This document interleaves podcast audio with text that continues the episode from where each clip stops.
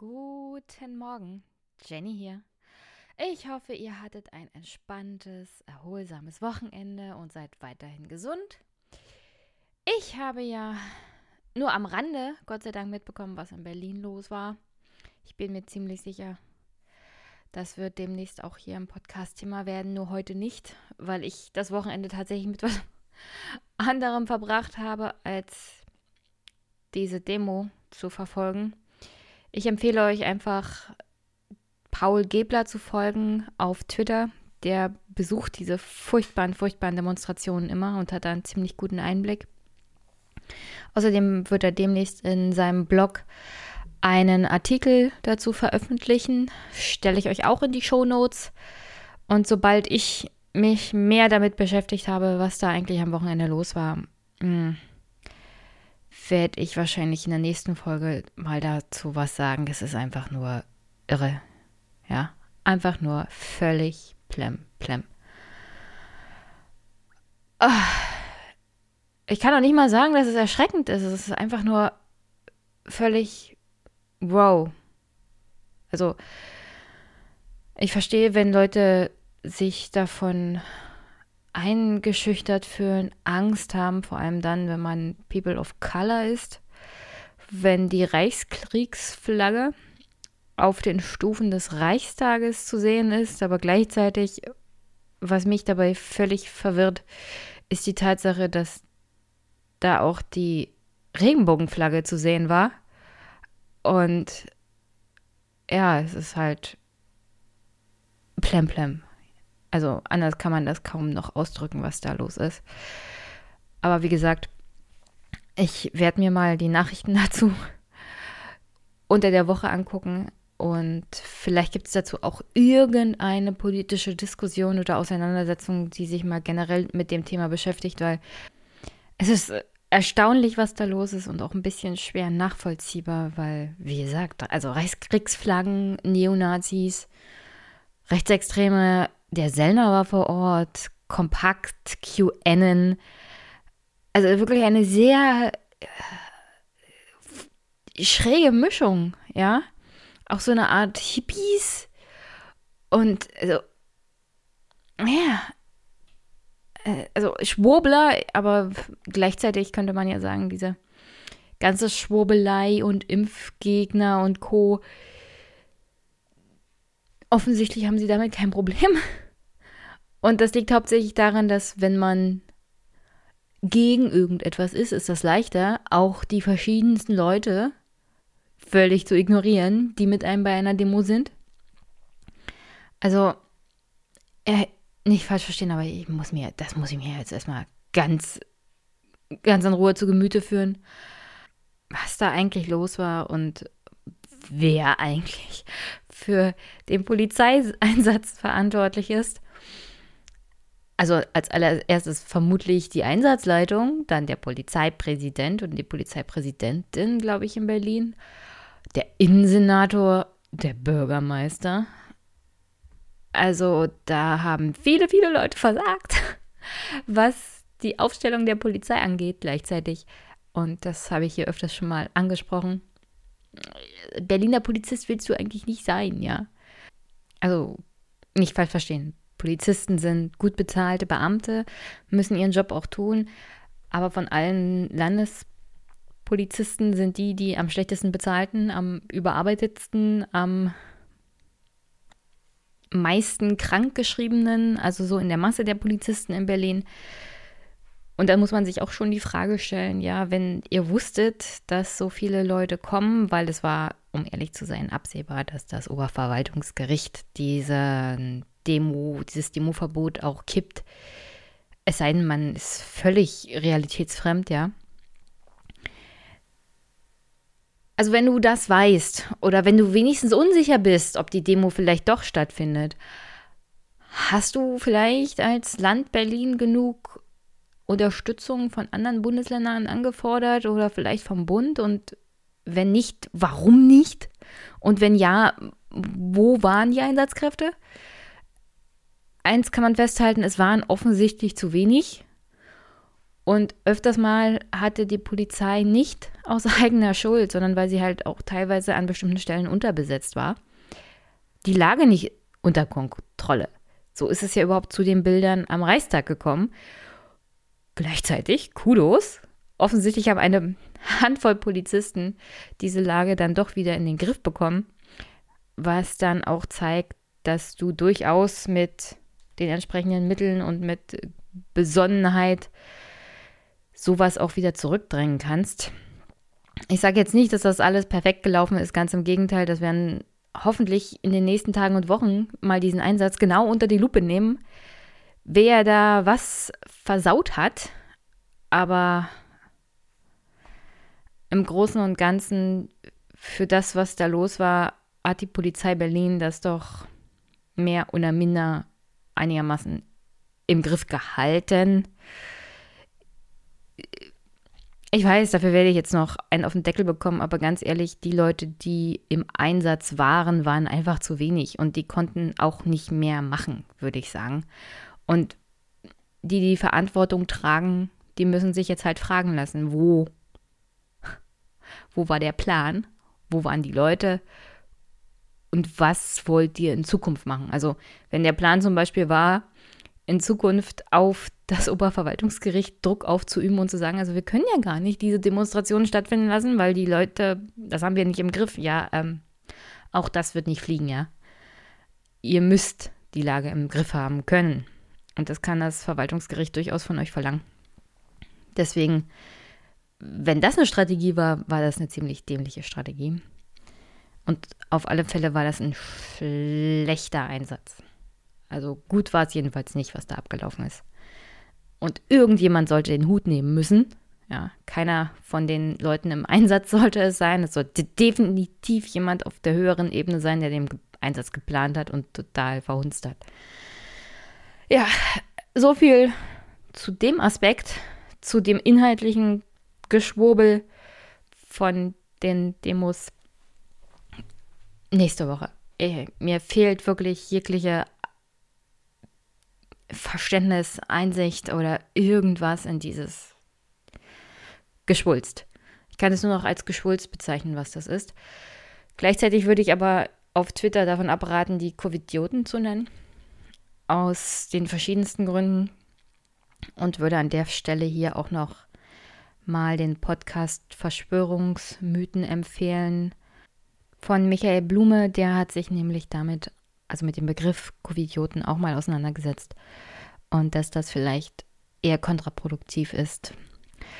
Nichtsdestotrotz, äh, ich glaube, das nächste passt ganz gut in diese Reihe von Verschwörungsmythen, Verschwörungstheorien und was wir gerade in Berlin unter anderem erleben. Vielleicht kommt ja Paul nochmal in den Podcast und erzählt mir mal von seinem Wochenende.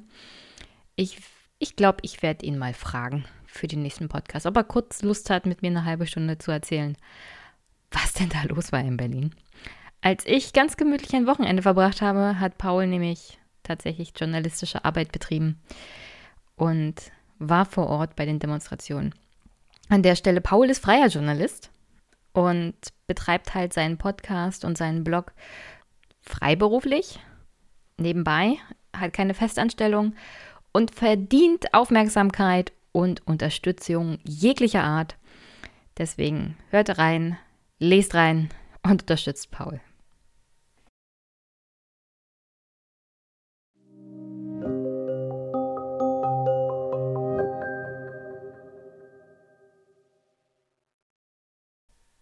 Und damit zu den dieswöchigen Kommentaren zur letzten Folge. Erstmal Musik von Eddie und danach ein eher längerer Kommentar. Aber dazu komme ich gleich, weil heute habe ich nur ein Gespräch, kein Monolog und deswegen habe ich auch Zeit für den längeren Kommentar und auf alle Fälle für die Musik von Eddie, die ist nämlich zu Verschwörungstheorien und Verschwörungsmythen passend zur letzten Folge und ich glaube auch passend zu der aktuellen Situation um Corona, um die Anti-Corona-Demos oder was auch immer das sein soll. Und danke auf alle Fälle, Eddie, für diesen musikalischen Beitrag.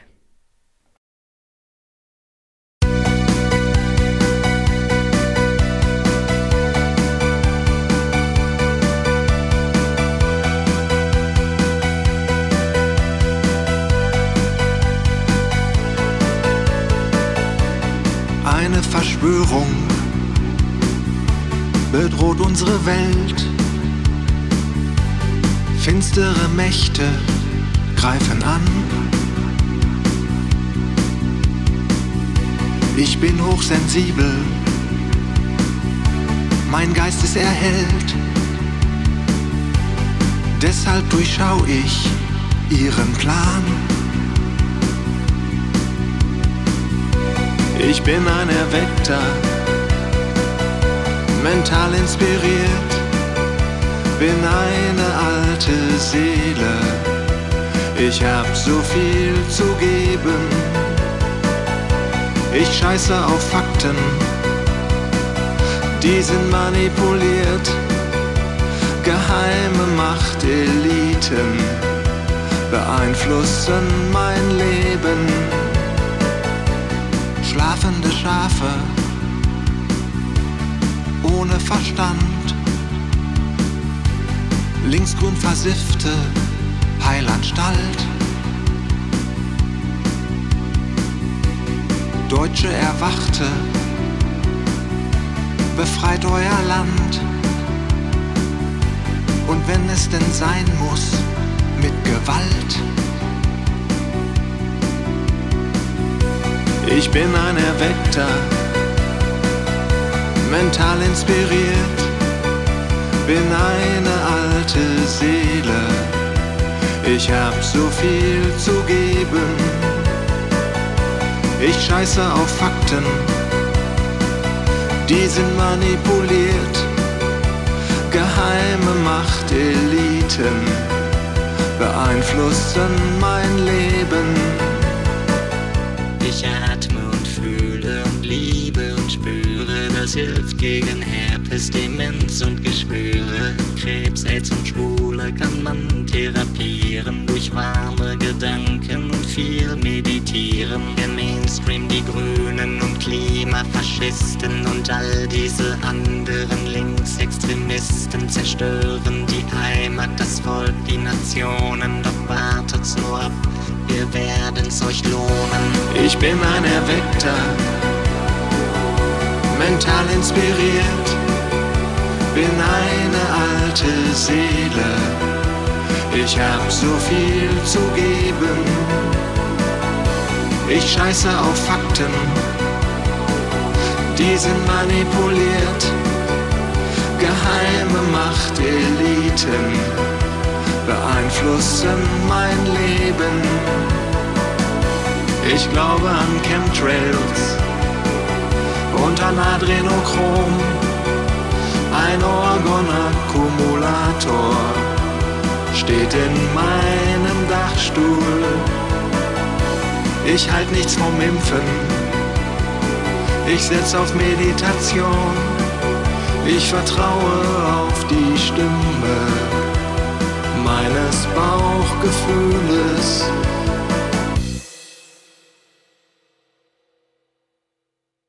Und jetzt als nächstes noch ein Kommentar, den ich in Audioform bekommen habe, worüber ich mich riesig freue, und zwar von Fabian. Also wenn auch ihr Audiokommentare habt, dann immer her damit. Schickt sie mir per Mail oder meldet euch bei Twitter per DM oder so. Freue ich mich immer gerne. Und jetzt hören wir erstmal bei Fabian rein, weil der Kommentar wird ein bisschen länger, aber die Audioqualität ist auch ganz in Ordnung. Deswegen danke für den Beitrag, Fabian. Hallo liebe Jenny, äh, sehr ungewohnt. Normalerweise habe ich ähm, Hörerkommentare immer nur an den Aufwachen-Podcast geschickt. Also heute dann tatsächlich ähm, ja, die Jungfernfahrt. Erstmal vielen lieben Dank dir für deinen äh, Podcast. Ähm, auch schon zu Zeiten des Aufwachen-Podcasts habe ich immer wieder reingehört. Ähm, in den letzten Wochen des Aufwachen-Podcasts dann auch vermehrt. Äh, muss ehrlich gestehen, ich habe äh, die alten Folgen nicht nachgehört, aber ähm, insbesondere der Podcast mit dir und Stefan, ähm, der erste Fernsehpodcast, hat mir sehr, sehr gut gefallen. Äh, da also nochmal ähm, auch ein großes Dankeschön für. Und ja, wir haben auf Twitter nach deiner äh, Rant-Folge über die SPD uns ja ein bisschen ausgetauscht. Ähm, für die Hörerinnen und Hörer, ich bin derjenige, der sich ein bisschen beschwert hat, dass äh, Jenny ja die SPD verallgemeinert hat und auch Leute wie mich gemeint hat, die ähm, ja vor Ort, ähm, ich glaube, durchaus sehr progressive Kommunalpolitik betreiben und natürlich immer ähm, an den Ständen auch etwas die Problematik erfahren, Bundespolitik beispielsweise im Kommunalwahlkampf äh, verteidigen zu müssen, ähm, wobei ich tatsächlich äh, meinen Genossinnen und Genossen empfehlen würde, da grundehrlich zu sein und zu sagen, was einem persönlich gefällt und was einem nicht gefällt, weil das schafft Vertrauen. Ähm, das holt die Leute auch da ab, wo sie sind. Ähm, nämlich wenn man zu verstehen gibt, dass man sehr wohl weiß, was die Problemlagen auf der Ebene der Bundespolitik sind, dass man dann auch ähm, ja, vielleicht kompetent genug ist, auch im zwischenmenschlichen Bereich äh, die Probleme vor Ort tatsächlich anzugehen. Und ähm, ja, ich glaube, Kommunalpolitik ist halt einfach die Sphäre, in der ähm, Demokratie wirklich sichtbar wird und wo man Veränderungen auch ähm, sehr ja, niedrigschwellig erfahren kann. Also es ähm, ist vielleicht nicht die, sage ich mal, diametrale ähm, Unterscheidung von Politik zwischen ähm, beispielsweise CDU und SPD, wenn es darum geht, die Stadt oder die Gemeinde äh, in eine, sag ich mal in Anführungsstrichen, erfolgreiche Zukunft zu führen. Aber die Instrumente unterscheiden sich sehr, sehr wohl und auch die Art und Weise und auch die äh, Detailtiefe, wie man ähm, sowas begehen möchte, unterscheidet sich in den Parteien. Ich behaupte auch, dass ähm, progressive Parteien äh, durchaus genauer erklären, was sie eigentlich tun, aber das nur am Rande. Ich wollte eigentlich nochmal auf deinen Rant zurückkommen, beziehungsweise auf die Art und Weise, wie du damit umgegangen bist. Grundsätzlich finde ich es gut, dass du äh, dich mit der äh, Kritik auseinandersetzt und möchte dazu eigentlich auch nichts weiter ausführen. Ich habe nur ein einziges Problem an der ganzen Sache. Das kam auch schon im Rant vor, aber auch jetzt in der Behandlung der Kritik. Also ich glaube, das liegt vielleicht auch ein bisschen daran, dass man in der GroKo ist, aber der Widerpart zur SPD für Menschen, die grundsätzlich ähm, ein linkes Regierungsbündnis befürworten würden oder linke Politik, ähm, die müssen eigentlich viel mehr die SPD mit Grünen und die Linke vergleichen. Und das kam mir auch bei deiner Behandlung der Kritik viel zu kurz, erst recht, wenn du sagst, dass du keine emotionale Bindung äh, zur CDU hast. Das sind aber durchaus noch andere Parteien. Und ähm, ich glaube, die Grünen äh, schicken sich gerade nicht an, für den Wandel einzutreten, den äh, das linke Spektrum der Bevölkerung sich gerne wünscht. Und ähm, beispielsweise das Hervorsprießen der Klimaliste bei den Kommunalwahlen, sowohl im letzten Jahr in, ähm, in Bayern als auch hier in Nordrhein-Westfalen in diesem Jahr, zeigt auch, dass selbst in ihrem Kerngebiet die Grünen ähm, einem, ja, einem, einem, Anspruch von der Straße, ähm, sei es beispielsweise Fridays for Future, gar nicht gerecht werden. Oder vielleicht auch hinsichtlich der Wählbarkeit. Ähm, das ähm, ist jetzt keine qualitative Bewertung, sondern einfach nur eine Feststellung hinsichtlich äh, der Bevölkerungsstruktur und ihrer Wahlabsichten, ähm, der Wählbarkeit für Kommunalwahlen, Bundestagswahlen etc., dem das gleiche äh, Motiv ja quasi innewohnt wie der Nominierung von ähm, Olaf Scholz. Also ich glaube, dass man ähm, beispielsweise auch daran gesehen hat, wie die Grünen mit, ähm, ja, mit Homöopathie umgegangen sind, dass sie äh, mittlerweile in einem Zustand sind, in dem es darum geht, Leute nicht zu verprellen und neue Leute anzuziehen. Ähm, das ist jetzt keine große Kritik, das ist ähm, hinsichtlich der Sache, nämlich einem progressiven Regierungsbündnisses eine Mehrheit zu verschaffen, sicherlich nicht verkehrt. Aber wenn man das bei der SPD ähm, derart kritisiert, auch emotional kritisiert und Politik ist Emotion, das ist, äh, das will ich gar nicht in, in Abrede stellen, äh, muss man allerdings auch diesen emotionalen Maßstab an den Parteien, die tatsächlich um, ähm, ja, um Stimmen im linken Lager mit der SPD konkurrieren, genauso anlegen. Und da kann man sich durchaus auch mal die Frage stellen, ähm, was denn eigentlich die Linke macht, um, das ist ein, eine abgedroschene Phrase, regierungsfähig zu werden. Ne? Also man muss ja nicht beispielsweise ähm, NATO und die EU äh, superklasse in ihrer jetzigen Form äh, finden. Aber es ist ja klar, und da ist, glaube ich, auch die SPD nicht die einzige Partei in so einem Bündnis, ähm, dass ein Austritt aus der NATO beispielsweise eine rote Linie ist. Ne? Also ähm, ich bin absolut NATO-kritisch und EU-kritisch, ähm, war selbst auch mal Mitglied bei Linken über mehrere Jahre und habe für mich festgestellt, ohne SPD, und das ist, glaube ich, auch der Grundansatz für viele junge Leute, die äh, Juso werden, ohne SPD wird es keine linke Politik in Deutschland geben. So, und das äh, sieht man jetzt auch bei den Grünen, die Richtung Schwarz äh, blinken. Das hat man natürlich äh, ein Stück weit äh, vermasselt mit der nochmaligen Regierungszusammenarbeit mit der CDU. Aber das war ja keine, keine Liebesheirat. Ne? Also man hat sich ja schon äh, sehr, sehr hart bitten lassen, das dann doch zu tun. Und das hätte die Partei auch damals zerreißen können, wenn Kevin Kühner das darauf angelegt hätte, da jetzt eine Fundamentalopposition äh, zu bilden. Ähm, hätte das die Möglichkeit mit sich gebracht, dass wir als Partei auseinanderfliegen. Und das darf man, glaube ich, auch nicht vergessen, dass eine Partei grundsätzlich eine Zusammenkunft von Menschen ist, die gewisse Werte teilen, aber auch innerparteilich sehr stark differenziert. Und äh, das ist dann vielleicht bei der SPD ähm, mit dem Fokus auf Inhalte und dann dennoch dem Anspruch, ähm, Regierungsbündnisse anzuführen und bei der CDU viel mehr Regierungsbündnisse anzuführen und dann zu gucken, ähm, welche Politik man denn betreibt, beziehungsweise eigentlich eher die Ansprache an Wählerinnen und Wähler, ähm, welches Gefühl vermittle ich und dann zu schauen, was äh, politisch darin sinn- und zweckmäßig ist. Das sieht man ja auch an Söder, der beispielsweise das grüne Thema komplett gekapert hat, nachdem er 2014 noch der AfD hinterhergelaufen ist.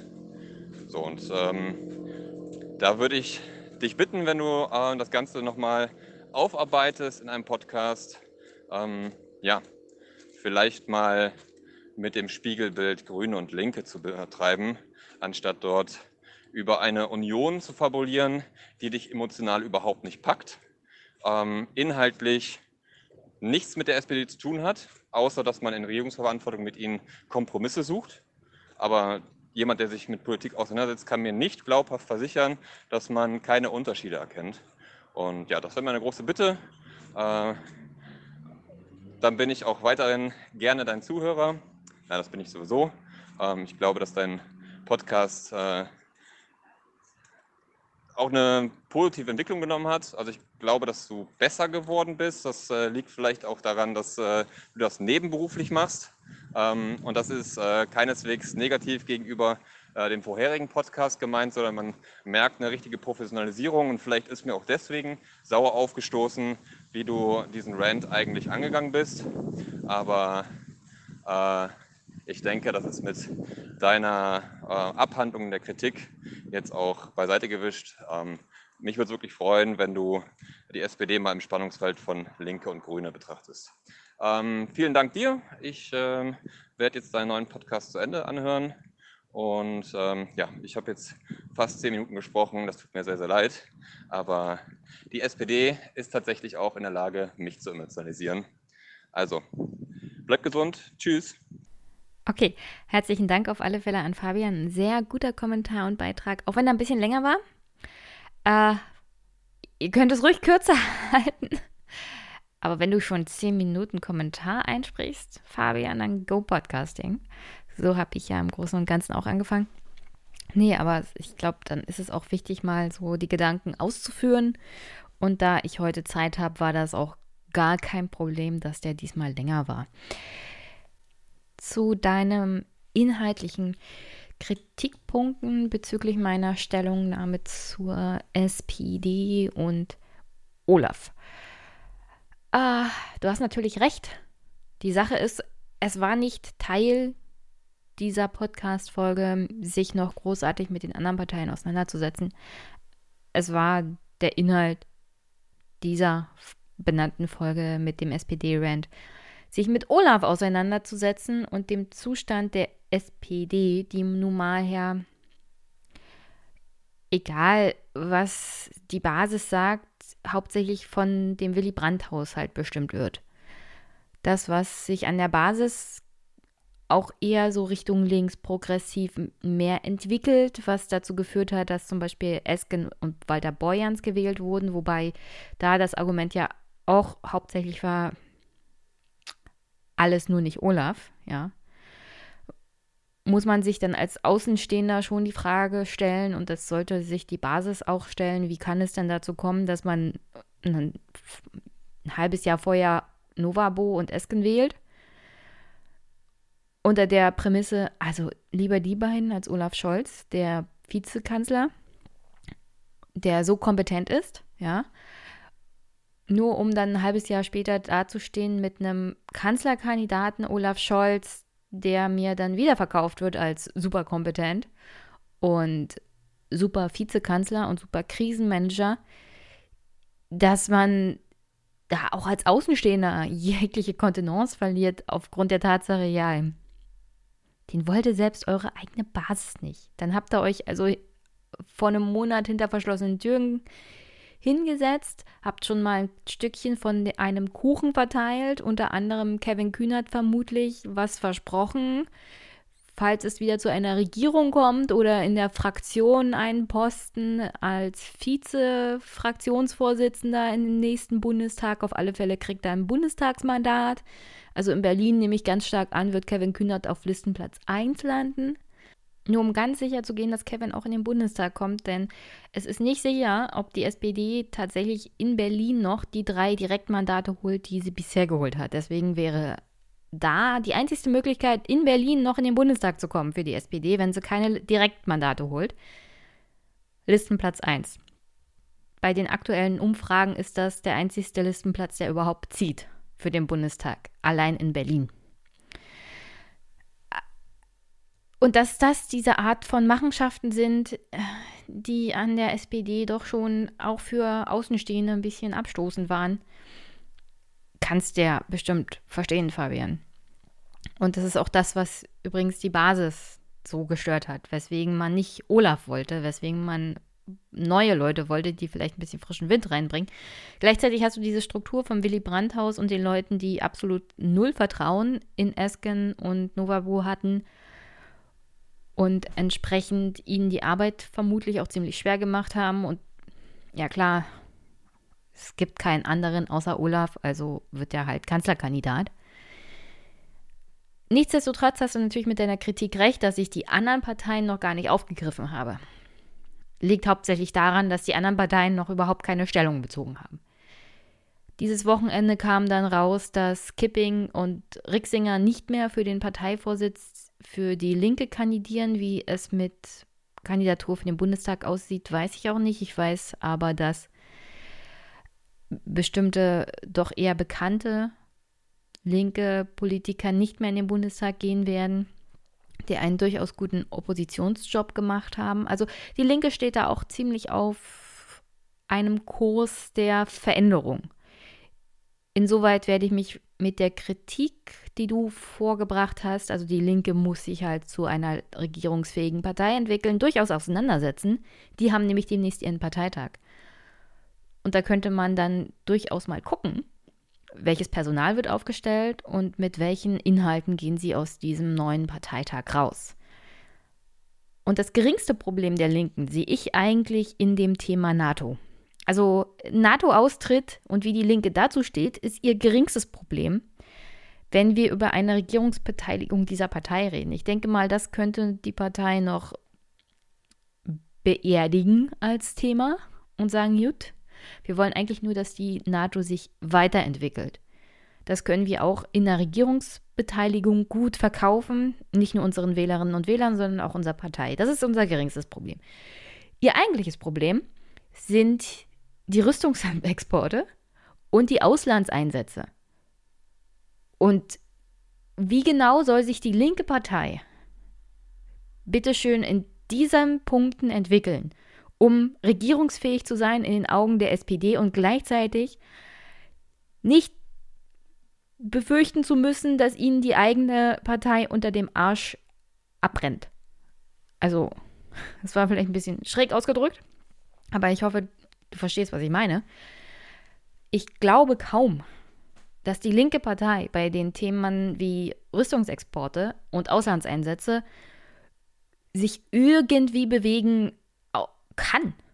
Ja, also da sind, ich glaube, die Themen und die Haltung der Parteibasis der Linken ziemlich klar. Und das ziemlich klar heißt, das wollen wir nicht. Wir wollen keine Rüstungsexporte und wir wollen keine Auslandseinsätze. Und wie dann eine Regierungsbeteiligung aussieht, kann ich mir halt schwer vorstellen. Die NATO ist hier nicht das Problem. Das Problem sind ganz andere Fakten. Und was die SPD da erwartet, unter anderem mit Olaf Scholz, und was die Linke da wirklich bringen kann, sind zwei konträre Sachen. Ich meine, ich könnte die Linke dann dafür kritisieren, dass sie sich nicht genug regierungsfähig zeigt, aber das ist nicht mein Problem. Ja, ich sehe hier wirklich kein Problem darin, dass sich die Linke entwickeln muss. Ich sehe das Problem darin, dass völlig verquere Forderungen an eine linke Partei gestellt werden, die in einer Situation sind, die es ihr unmöglich macht, bei bestimmten Punkten noch mehr auf die SPD vor, äh, zuzugehen. Und die kann nicht auf die SPD in diesen Punkten zugehen, weil ihnen sonst jegliche Glaubwürdigkeit abhanden kommt. Und bei nur 9% aktuell in den Umfragen wäre diese Partei dann alsbald keine Partei mehr, die im Bundestag sitzt, geschweige denn noch irgendwie eine Partei ist, in der man nicht in einer Art parteiinterner Bürgerkrieg wäre. So das zum Thema Linke. Aber wie gesagt, ich werde das definitiv aufgreifen. Wir haben jetzt 13 Monate Zeit bis zur nächsten Bundestagswahl. Hier wird die CDU Thema sein, hier wird die CSU Thema sein, hier wird die Linke Thema sein und die Grünen. Glaubt nicht, dass ich nicht weiß und dass ich das vergessen hätte, was die Grünen in der rot-grünen Koalition angestellt haben. Oder dass mir nicht bewusst ist, dass das eigentlich eine bürgerliche Partei ist aber jedes Mal, wenn ich die Grünen kritisiere, kriege ich tatsächlich mehr auf den Deckel als von SPD-Lern, wenn ich die SPD kritisiere. Weil da heißt es dann erstaunlicherweise mehr sogar noch. Ja, dafür muss ich ja Verständnis haben. Das ist ja alles äh, wegen Regierungsbeteiligung und es geht ja hier um die Umwelt. Und das mit dem Sozialen, das, das steht auch in dem Programm. Ja, das steht in dem Programm, das wirst du aber nicht mit einer Regierungsbeteiligung mit den Schwarzen bekommen. Ganz im Gegenteil. Da kriegst du dann ein vielleicht neoliberales Kindergrundsicherungsgeld. Herzlichen Glückwunsch. Das sieht auf dem Papier wahrscheinlich sehr gut aus. Mit sozialer Gerechtigkeit hat das aber nicht viel zu tun. Und das Steuerprogramm unter so einer Regierung möchte ich mir lieber nicht zu Gemüte führen, ja. Es ist nicht so, dass ich das vergesse oder dass ich das nicht sehe oder dass ich mich damit nicht beschäftigen werde. Ganz im Gegenteil. Und wenn ich mich damit beschäftige, werde ich sicherlich ziemlich durchdrehen also emotional. Weil mich solche Sachen auch aufregen. Die SPD hat halt nur Pech, dass sie jetzt als allererstes aus dem Busch gekommen sind mit Olaf. Ah, war ja Strategie, mit Olaf zuerst einen Aufschlag zu machen. In der Hoffnung, dass das Vorteile bringt, weil sie damit Geschlossenheit gezeigt haben und eine klare Strategie und schon mal mit einem Programm um die Ecke gekommen sind. Und Olaf ist jetzt wirklich bei jedem Thema der erste Kandidat, wo gefragt wird, haben Sie nicht Lust, in die Tagesschau oder zu den da Tagesthemen zu kommen? Wollen Sie hier nicht mal eine Pressemitteilung irgendwie? Also Olaf wird bei jedem Thema gefragt, als potenzieller Kanzler. Und deswegen ist er, weil er der einzigste Kandidat ist momentan, der Parteien, der tatsächlich offiziell Kanzlerkandidat ist, er kriegt die ganze Aufmerksamkeit. Das ist strategisch gesehen gar nicht so schlecht. Nichtsdestotrotz äh, ruft er nicht gerade viel Optimismus und Elan hervor. Und die anderen Parteien, wenn sie sich geordnet haben, mit denen werde ich mich auseinandersetzen, aber Machen wir uns nichts vor. Tritt die Grüne mit Habeck an, sehen sie halt besser aus. Tritt die CSU mit Söder an, machen die die SPD fertig. Und ich weiß, dass die Umfragen zeigen, die CDU legt jetzt momentan zu und dass es SPDler gibt, die der Meinung sind, das ist ein Merkel-Effekt. Angela Merkel ist praktisch nicht in der Öffentlichkeit. Es gibt nichts, was die Leute mit dem Krisenmanagement der Kanzlerin in Verbindung bringen können.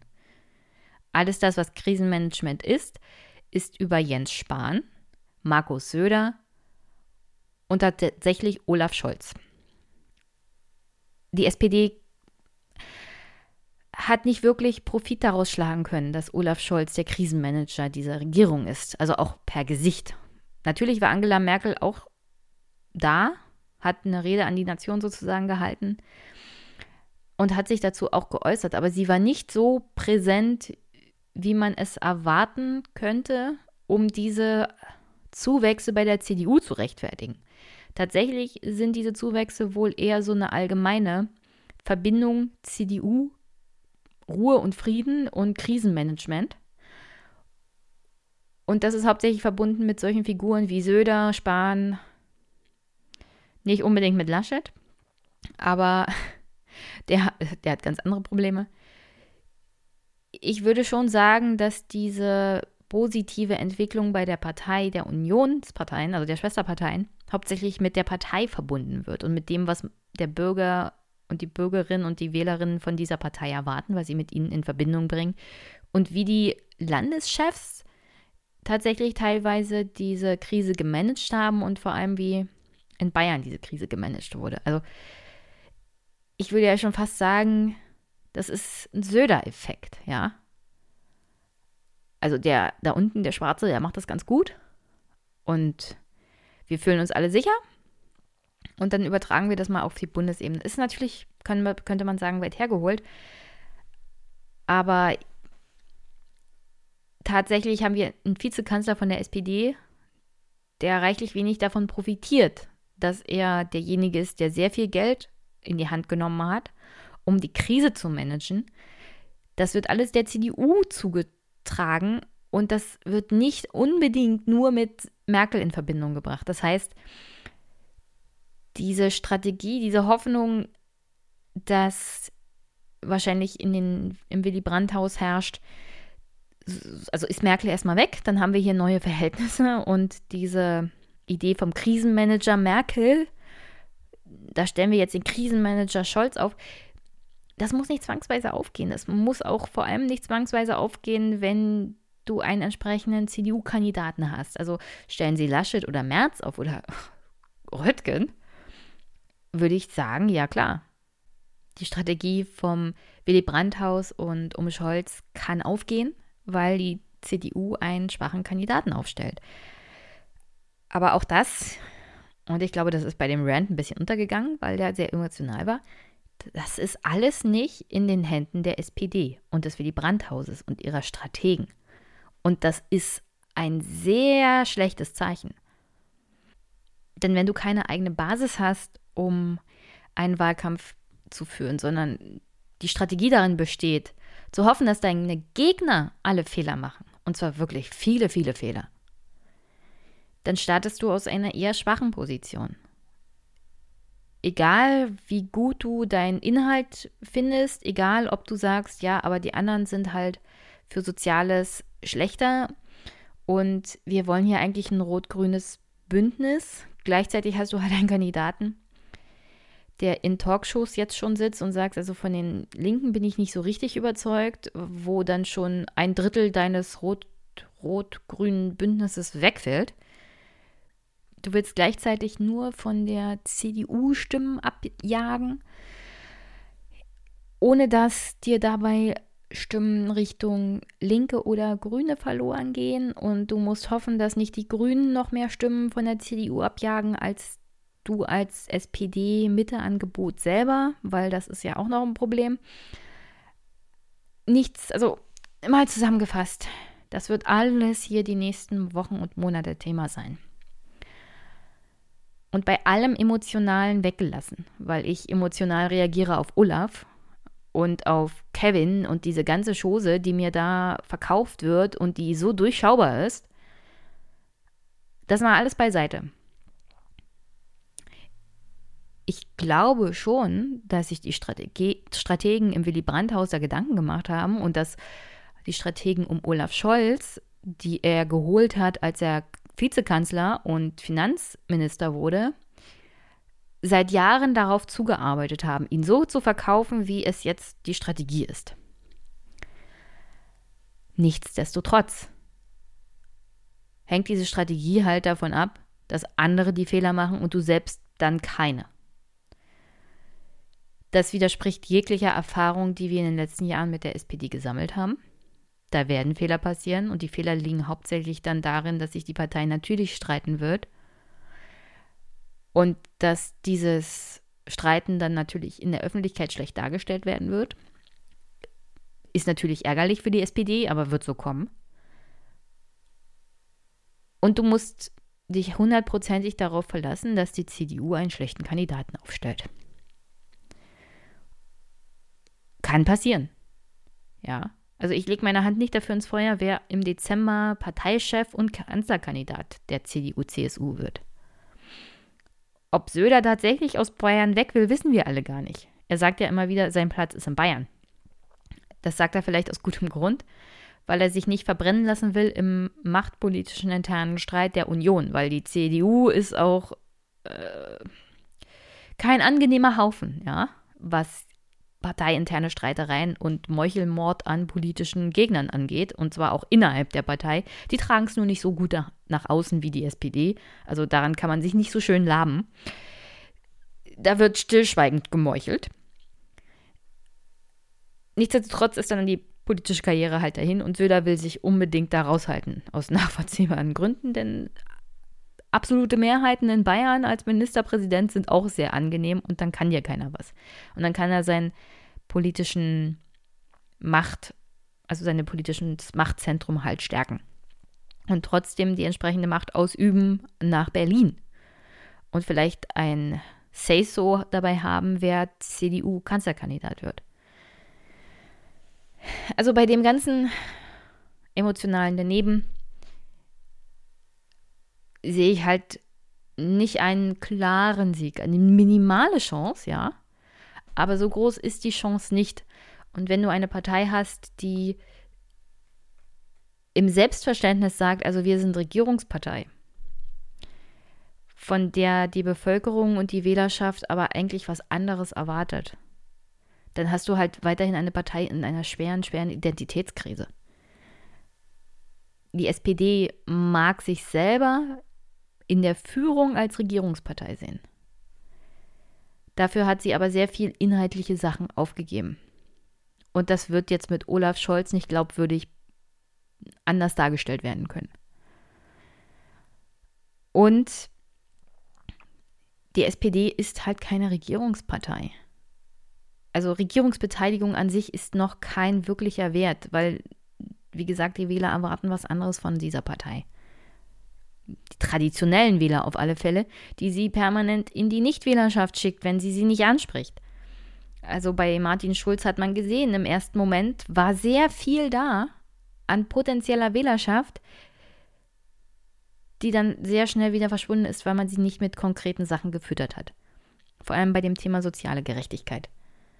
Also das Potenzial für eine sozialdemokratische Partei, die das tatsächlich unter mauert mit konkreten Sachen, mit konkreten Ideen und Vorschlägen. Das ist durchaus da. Die Leute gehen dann halt nach Hause und gehen nicht zur Wahl. Ich sage nicht zwangsweise, dass die zur AfD gehen, nicht unbedingt. Aber das sind dann halt Nichtwähler. Und bei circa 30 Prozent Nichtwählern im Land verschenkst du unglaublich viel Potenzial als Partei. Und in diesem Wahlkampf mit Olaf ist es eindeutig, dass keinerlei Anspruch besteht, diese Menschen anzusprechen.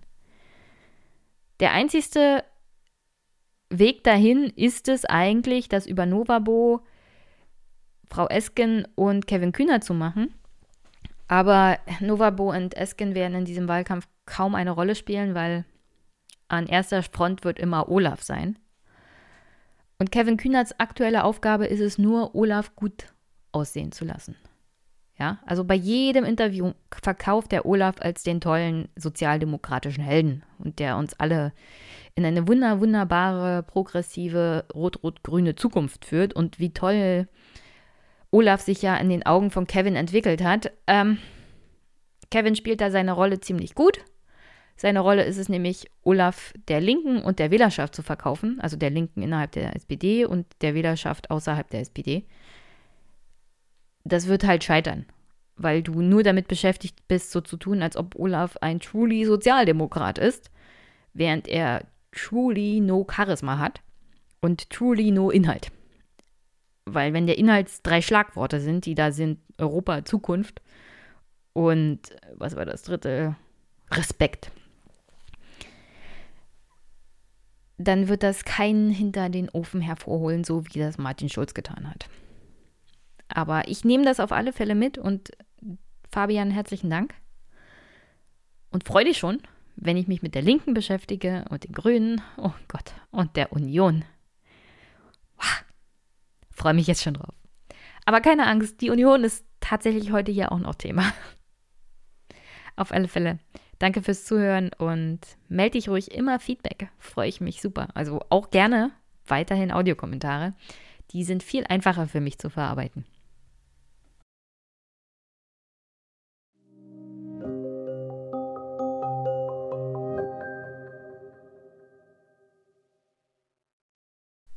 Ich habe gesagt, heute wird ein bisschen CDU auch Thema. Das liegt hauptsächlich daran, dass sich Nadine Schön, die Mitglied des Deutschen Bundestages für die CDU-CSU tatsächlich ist, aus dem Saarland, direkt gewählte Bundestagsabgeordnete zu Gast hatte zu ihrem Buch Neustart, Politik und Staat müssen sich ändern. 64 Abgeordnete und Experten fangen bei sich selbst an mit 103 Vorschlägen.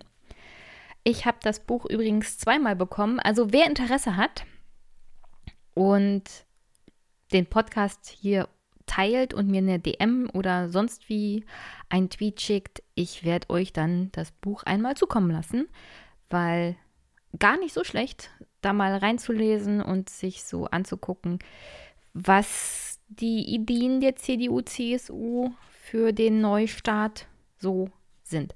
Ich bin leider mit Nadine nicht zu allem gekommen. Ich hoffe, vielleicht sie nochmal im Podcast zu haben zu dem Thema Rente. Das ist etwas, womit ich mich doch gerne für die nächste Bundestagswahl ein bisschen intensiver auseinandersetzen möchte mit den ein oder anderen Vertretern, weil der demografische Wandel und alle Probleme, die damit zu tun haben, ist nicht weg. Das war vor ein paar Jahren mal das bestimmende Thema während den Wahlen, während des Wahlkampfes und ist irgendwie jetzt unterm Radar verschwunden, weil ich glaube aus nachvollziehbaren Gründen das Thema Klimawandel auf Platz Nummer uno gelandet ist. Nichtsdestotrotz ist der demografische Wandel und alles das, was er bedeutet, eigentlich eine noch größere Katastrophe, die uns akuter treffen wird, was dazu führen wird, dass wir das Thema Klimawandel dann gar nicht angehen können. Also der Wandel auch der Gesellschaft, der Strukturwandel, weil uns wird die ganze Infrastruktur unter dem Arsch zusammenbrechen. Jedenfalls ihre Besetzung unter anderem. Und das wird negative Folgen haben, was den, also was das, was das Angehen der Forderungen unter anderem von Fridays for Future angeht.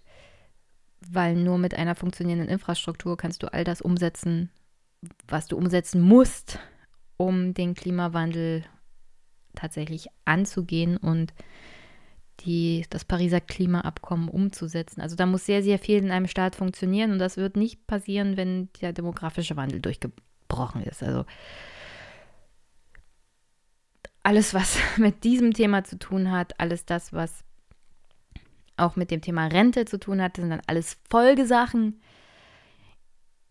wird sicherlich bei mir ganz oben auf der Agenda stehen, wenn ich im nächsten Wochen, Monaten, Jahren hier doch den ein oder anderen Politiker, Abgeordneten oder auch Kandidaten für die nächste Bundestagswahl im Podcast haben werde. Wenn sie sich ja trauen, kann ja sein, dass ich sie mit meinen Rants verschrecke. Das wäre natürlich kontraproduktiv, aber um ehrlich zu sein, ich kann sie auch nicht abstellen. Nichtsdestotrotz, Nadine war da. Wir hatten erhebliche technische Probleme. Äh, das hat sich ein bisschen auf, den, auf das Gespräch ausgewirkt. Ich hoffe, ihr könnt das verzeihen. Es hat nicht mit der Audioqualität zu tun, sondern die Verbindung ist permanent abgebrochen. Und ich musste das an drei verschiedenen Tagen aufnehmen. Das hat den Redefluss ein bisschen gebremst. Ich hoffe trotzdem, dass ihr was aus dem Gespräch mitnehmen könnt. Und wenn es durch ist, hören wir uns zum Abschluss nochmal. Jetzt erstmal viel Spaß mit Nadine, dem Neustart und mir.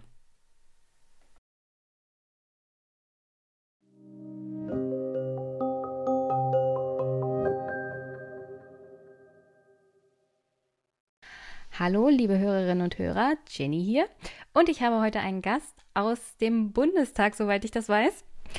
Da sitzt sie jedenfalls jetzt live in Berlin. Hallo Nadine. Hallo Jenny. Oh, es ist unglaublich heiß heute. Ich glaube, oh, gefühlt ist es ungefähr 40 Grad.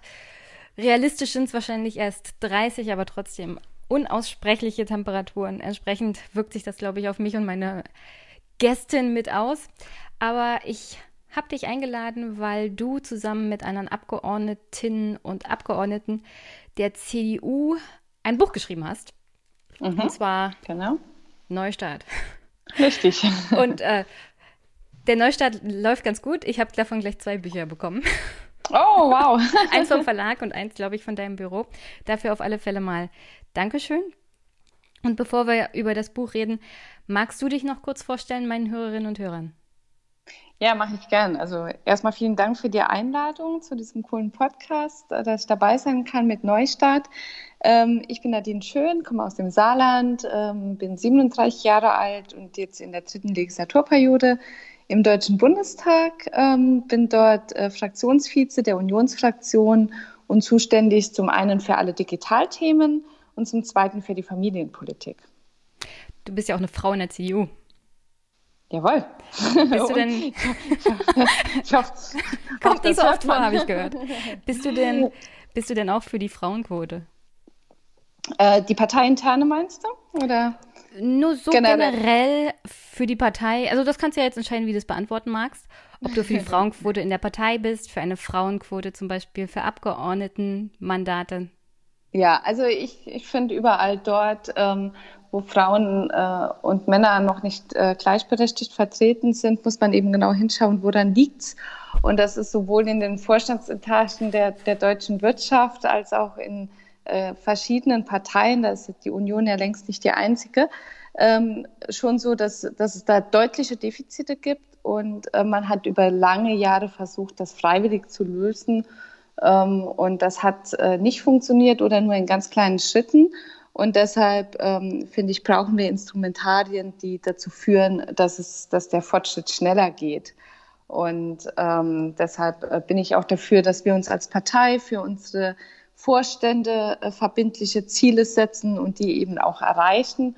Und meine Erfahrung ist auch, dass wenn man sich die Ziele setzt, dann ähm, muss man vielleicht auch zwei, dreimal nachfragen und motivieren oder sich zwei, dreimal überlegen, wieso sind denn unsere Strukturen offensichtlich nicht so attraktiv für Frauen, aber dann passiert genau das und dann bewegt sich was und dann, äh, wenn man dann mal ja so 30, 40 Prozent Frauen hat, dann ist es auch ein wirklich anderes Arbeiten, äh, viel diverser und ähm, von daher bin ich da auch ähm, sehr entschieden dafür, dass man auch mit, mit Quoten, Quoren oder auch mit Flexiquoten arbeitet.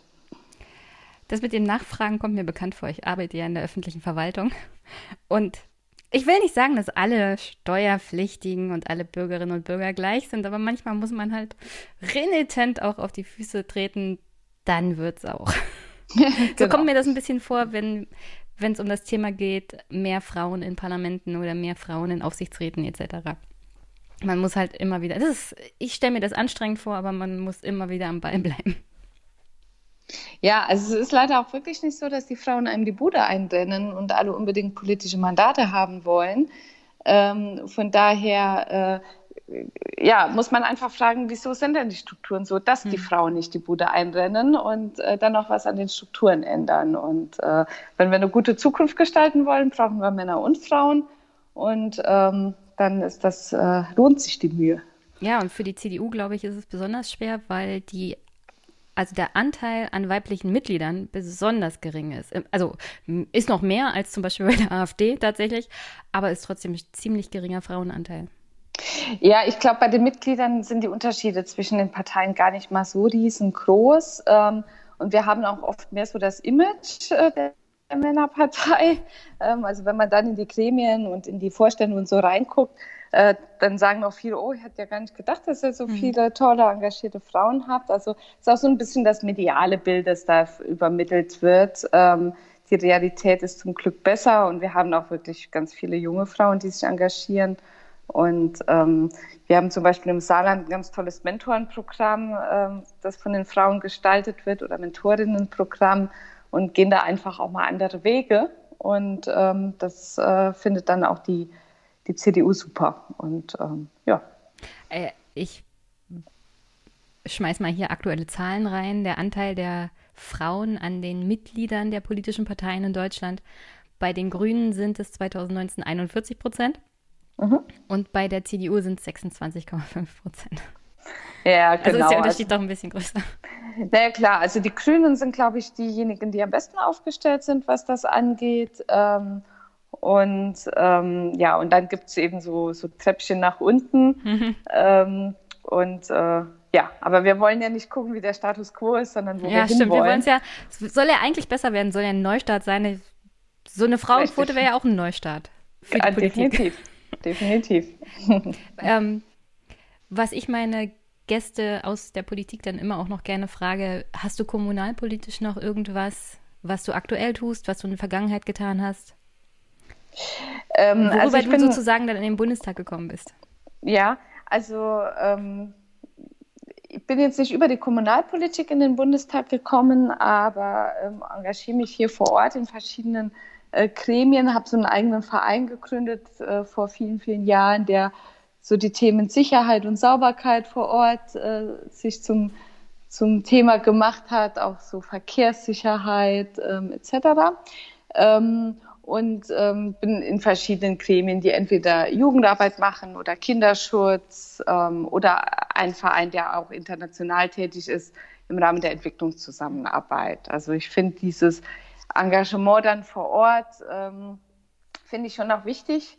Ähm, wir sind ja viel unterwegs und gucken uns viel an, aber es schadet halt nicht, wenn man vorher auch schon mal selbst in einem Vorstand gesessen hat und äh, weiß äh, auch die, äh, ja, wie schwierig das auch dann auch oft für gerade Ehrenamtler ist, ähm, die, die, die Themen voranzubringen. Und das ist ja auch ein Teil von Neustart, äh, weil ähm, wir eben auch sehen, dass wir es Menschen oft unnötig schwer machen und sie mit Vorschriften und Bürokratie beschweren und sie dadurch eigentlich demotivieren, das, was sie eigentlich machen wollten, äh, schnell und konsequent äh, umzusetzen. Und das soll es ja nicht sein. Wir wollen ja ein Staat sein, der unterstützt und keiner, der irgendwie Knüppel in die Wege, äh, in, die, in, in den Weg legt. So. Also ich als Vertreterin unter anderem der Exekutive des Staates gebe dir da recht. Ist manchmal ein bisschen schwierig mit der Bürokratie, aber dazu gleich noch. Mhm. Das allererste, was ich zu deinem Buch fragen muss, ist, was hast du dir bei diesem Papier gedacht? Äh, wieso? Es fässt sich furchtbar an. Also, naja, das ist ein, da, da musst du nochmal beim Verlag nachfragen. Das werde ich tun. Also, ich liebe ja Bücher nicht als E-Books, sondern die man tatsächlich anfassen kann. Und dieses Papier lässt einem fast, also mir definitiv Schauder über den Rücken laufen. Das ist, da habe ich das Gefühl, ich kriege gleich einen Papierschnitt. Ja, also wir hatten tatsächlich äh, mal überlegt, ob wir nicht eher so was Magazinmäßiges mhm. machen wollen. Und das, die, das, die Papierqualität geht, glaube ich, sehr ins Magazinische. Und haben uns dann aber doch für das klassische Buch, äh, das Gebundene, entschieden. Ähm, und vielleicht sind das noch so die Reste von dieser Magazinidee. Ähm, Ja, bist die Erste, die das sagt, aber interessant. ja, das ist das Erste, was mir als Gedanke kam, als ich die Seiten angefasst habe. Mhm. Dann muss ich das aufschreiben, weil das nicht das Erste ist, was ich in der Regel zu einem Buch denke. Ja. Aber das war so unangenehm. Das musste ich jetzt einfach mal loswerden. Okay, also mal, ich werde mich mal umhören. Bisher äh, bist du die Erste, die das sagt, aber. Ja. Die meisten werden es wahrscheinlich wenn, auch als E-Book lesen. Wenn der, wenn der Inhalt besser ist als die äh, Qualität der Seite, dann des Papiers, dann äh, bin ich ja froh. ja, das war jetzt nur ein, eine Formkritik. Das kommt selten vor, dass man Bücher formkritisch ansieht. Ja. Ist das denn dieses Buch Neustart der Masterplan für die CDU für die Nach-Merkel-Ära? Also das hat Gaber Steingart gesagt. Ähm, äh, der ist der Meinung, das wäre der Masterplan für die Nach-Merkel-Ära. Ähm, wir haben das natürlich nicht so bezeichnet, aber es sind, ähm, glaube ich, schon viele, viele Gedanken und Ideen drin, ähm, die dazu geeignet sind, die, die Zukunft zu gestalten. Und ähm, wir leben ja in so einer Umbruchsphase. Wir natürlich als, als Partei, ähm, aber wir auch als Land. Und zwar nicht nur, weil wir nächstes Jahr nach 16 Jahren äh, definitiv einen neuen Bundeskanzler oder eine neue Bundeskanzlerin haben werden, sondern weil einfach die Welt im Umbruch ist. Ähm, die Corona-Pandemie stellt uns vor ganz neue Herausforderungen. Wir sehen ein sehr mächtig werdendes äh, China, was auch ein ganz hohes Innovationspotenzial hat, allerdings auf einer ganz anderen Wertebasis als die, die wir haben. Ähm, wir sehen, dass Bündnisse, die wir immer für sicher und stabil geglaubt haben, nicht mehr so stabil sind. Ähm, der amerikanische Präsident, der wenig Wert auf äh, Zusammenarbeit legt, sondern ähm, eher wie ein Manager agiert. und wir sehen auch in vielen europäischen Ländern ein ja, äh, gesellschaftliche Entwicklungen, gespaltene Bevölkerungen. Also ich glaube, wir haben ganz und nicht zu vergessen den Klimawandel, über den wir ja auch im letzten Jahr extrem viel diskutiert haben und wo wir uns alle einig sind, dass da auch sehr viel passieren muss. Also die Welt ist im Umbruch ähm, aus vielen verschiedenen Gründen und auf vielen verschiedenen Ebenen.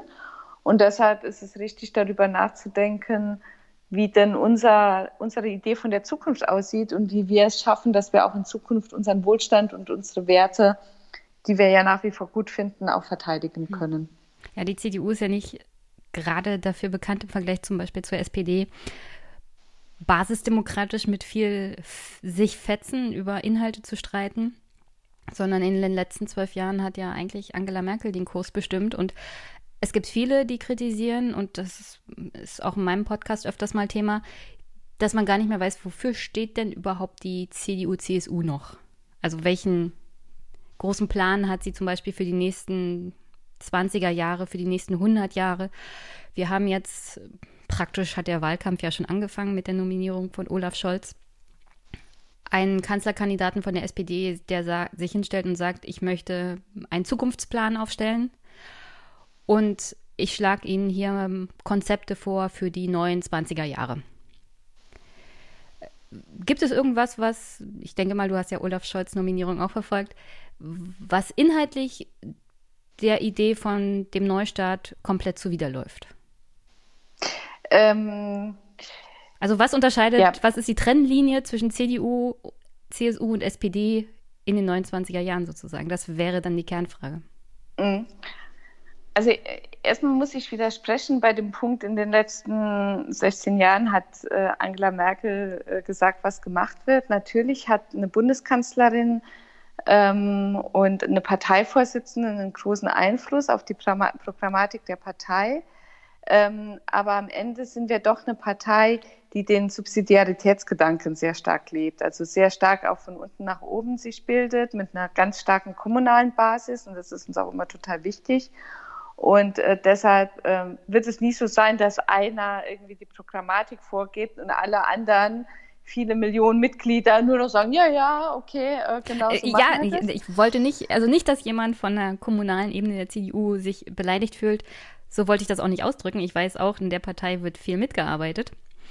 Ich kriege ja von ehrenamtlichen SPD und CDU-Lern dann auch mal einen auf den Deckel, weil ich immer über das Ziel hinausschieße. Nur die Sache ist, die CDU hat halt nicht viel gestritten. Die SPD ist eher dafür bekannt, selbst mit Kanzlern eher ruppiger umzugehen? Okay, ja, wir, wir streiten dann vielleicht eher intern und dann kriegen sich alle mit. ähm, aber ja, natürlich wird auch bei uns diskutiert und zwar massiv und das, das ist ja auch gut so. Ähm, aber die Frage war ja, was unterscheidet SPD und, und CDU, CSU? Ähm, ich habe das in den letzten Jahren immer massiver erlebt, ähm, auch in der Koalition mit der SPD, ähm, dass in unserer Fraktion diese, die Frage, wie wollen wir in zehn Jahren leben, wie gestalten wir Zukunft, was ist eigentlich, ähm, wo kommt wo kommen unsere Lebensgrundlagen her, unser wirtschaftlicher Wohlstand, aber auch welche Gesellschaft wollen wir sein, schon einen massiv großen Stellenwert hat. Und dass die Frage, wie investieren wir auch in die Zukunft, wie sind wir innovativ, auch was ja Thema von Neustadt ist, wie stellen wir unser eigenes Land auf, dass es eben auch in Zukunft innovativ agieren kann, hat einen höheren Stellenwert in unserer Fraktion und unserer Partei, als es beim Koalitionspartner der Fall ist. Das ist auch in Ordnung, dass es, dass es da Unterschiede gibt. Ähm, aber ich sage mal, wenn es darum geht, wo investieren wir das Geld in die Verbesserung der Rente für die bestehende äh, Generation oder in Zukunftstechnologien, dann gab es da Unterschiede in der Positionierung zwischen den Koalitionspartnern. Und ähm, wenn es darum geht, jetzt den, die Vision für die nächsten 10, 20 Jahre zu machen, dann äh, bin ich mir auch sicher, dass es, dass es einfach Unterschiede geben wird. Die SPD hat da, glaube ich, schon ein höheres, oder ich formuliere es mal positiv für die Union, ich glaube, wir haben schon eine höhere Experimentierfreude und eine, äh, ein höheres, ich sage jetzt mal selbstbewusst, auch Innovationspotenzial, als, als ich das bei dem, beim Koalitionspartner erlebe. Na, ich hoffe jedenfalls auf einen spannenden Wahlkampf, weil äh, wenn sich inhaltlich gestritten wird, dann kann dieser Podcast davon leben. Ja, wenn nicht, gut. dann ist es äh, für mich sehr unattraktiv. Ja. Du machst ja zusammen mit den anderen Autorinnen und Autoren im Großen und Ganzen fünf Schicksalsfragen aus, die für die nächsten also die Aufstellung des neuen Staates sozusagen wichtig wären als Probleme, die gelöst werden müssen. Das ist die Digitalisierung, die neue internationale Konkurrenz, der Klimawandel, Pandemievorsorge und der Wandel der Gesellschaft. Und ein anderes Thema ist die Komplexitätsfalle, die gelöst werden muss, um überhaupt diese Probleme anzugehen. So habe ich das jedenfalls verstanden. Mhm. Und ich würde mal kurz vorlesen. Die Welt verändert sich in tosendem Tempo. Auch befreundete Staaten werden egoistischer. EU und NATO sind angeschlagen. China entwickelt sich bei wachsender Bedeutung zu einer digitalen Diktatur. Immer mehr Autokraten betreiben Machtpolitik. Google, Facebook und Amazon versuchen, Staaten und Banken als einflussreichste Akteure der Welt abzulösen. Der Klimawandel führt schon jetzt zu erheblichen Verteilungskämpfen verschärft die kriegerischen Auseinandersetzungen und die Migration. Die Digitalisierung beschleunigt und verstärkt den Wandel. Corona hat uns von 100 auf 0 in den Krisenmodus versetzt. In diesem Umfeld stoßen Deutschlands staatliche Institutionen schon länger an ihre Grenzen. Für die großen Herausforderungen der Zeit sind sie zu bürokratisch, zu komplex, zu langsam. Was in der Krise möglich war, ist längst nicht der Normalfall. Die Gesellschaft reagiert mit Polarisierung und Populismus. Und meine Frage ist, was meinst du damit eigentlich? Also denkst du, dass der Staat, wie er momentan aufgestellt ist, in der Struktur nicht in der Lage ist, Krisen zu bewältigen? Oder ist, liegt es nicht vielleicht daran, dass bestimmte staatliche Institutionen einfach das Geld und dann entsprechend auch das Personal fehlt, um die Aufgaben zu bewältigen? Also die, die Antwort ist eins. Ich glaube, dass, ähm, dass es tatsächlich wirklich so ist, dass die Strukturen nicht geeignet sind, um die Herausforderungen der Zukunft zu bewältigen. Die Strukturen, die wir heute haben, sind 200 Jahre alt. Die wurden damals in Preußen geschaffen von Stein und Hardenberg, die äh, Verwaltungsreformen, die unsere Verwaltung so konzipiert haben, wie sie heute noch funktioniert. Und zwar mit einem, mit starken Ministerien, mit einer Ressortverantwortung, mit ähm, Laufbahnen und einfach sehr geordnet und sehr strukturiert. Wir leben aber heute in einer vernetzten Welt. Und diese, äh, dieses Arbeiten in Silos, in Säulen und in, ähm, in, in, ja, in, in, in, in den Strukturen, die äh, Themen hintereinander abarbeiten, das führt dazu, dass wir ewig lange Prozesse haben und äh, das führt eben dazu, dass bei uns auch alles ewig dauert. Also die, die großen Beispiele sind ja ähm, BER und äh, Stuttgart äh, 21 und, und vieles mehr, wo wir sehen, dass wir selbst bei großen Bauprojekten äh, lange brauchen. Aber auch so ein ganz einfaches, banales äh, Bauprojekt dauert bei uns schon ewig. Einfach weil wir alles hintereinander machen und weil die Prozesse so äh, laufen, wie sie laufen. Und deshalb machen wir in unserem Buch ganz viele Vorschläge, wie wir das aufbrechen können, wie wir ähm, Strukturen aufbrechen können, damit wir äh, schneller werden. Und das Schöne ist ja, dass wir mit der Digitalisierung eben auch viele neue Werkzeuge an der Hand haben, die wir nutzen können, um eben ähm, äh, in, anderen Strukturen zu arbeiten, dadurch äh, schneller zu werden und dadurch eben auch diese Komplexitätsfalle zu lösen. Mhm. Du hast noch angesprochen, dass äh, ein Problem natürlich ist, dass wir auch in vielen Bereichen einfach äh, Beamte und Angestellte im öffentlichen Dienst eingespart haben und dass die Behörden deshalb nicht so leistungsfähig sind. Ähm, das stimmt. Und deshalb sind wir eben auch kein Fan vom, vom schlanken Staat. Also wir glauben schon, dass es wichtig ist, eben Mitarbeiter im öffentlichen Dienst zu haben, und zwar genug Mitarbeiter und genug qualifizierte Mitarbeiter, die die Aufgaben auch äh, bewältigen können. Äh, deshalb ist das äh, Sparen äh, an der Stelle jetzt äh, nicht die äh, heilbringende Lösung. Aber ähm, wenn wir die Strukturen nicht ändern, dann können wir, glaube ich, noch so viele Mitarbeiter einstellen. Äh, dann werden wir nicht deutlich schneller und nicht deutlich besser. Äh, das gelingt nur, indem wir die Strukturen ändern. Hm. Ja, ich, das hast du mir jetzt ein bisschen vorweggenommen, weil ich habe äh, Kommunal natürlich auch abonniert. Das ist so eine Zeitung, die sich mit Kommunalpolitik beschäftigt und aus den Kommunen, Kommunen berichtet. Und aktuell beschäftigt sie sich mit einer Studie zum Thema Investitionsstau. Und die haben festgestellt, dass die meisten Ursachen für Investitionsstau 44 Prozent die fehlenden finanziellen Mittel sind.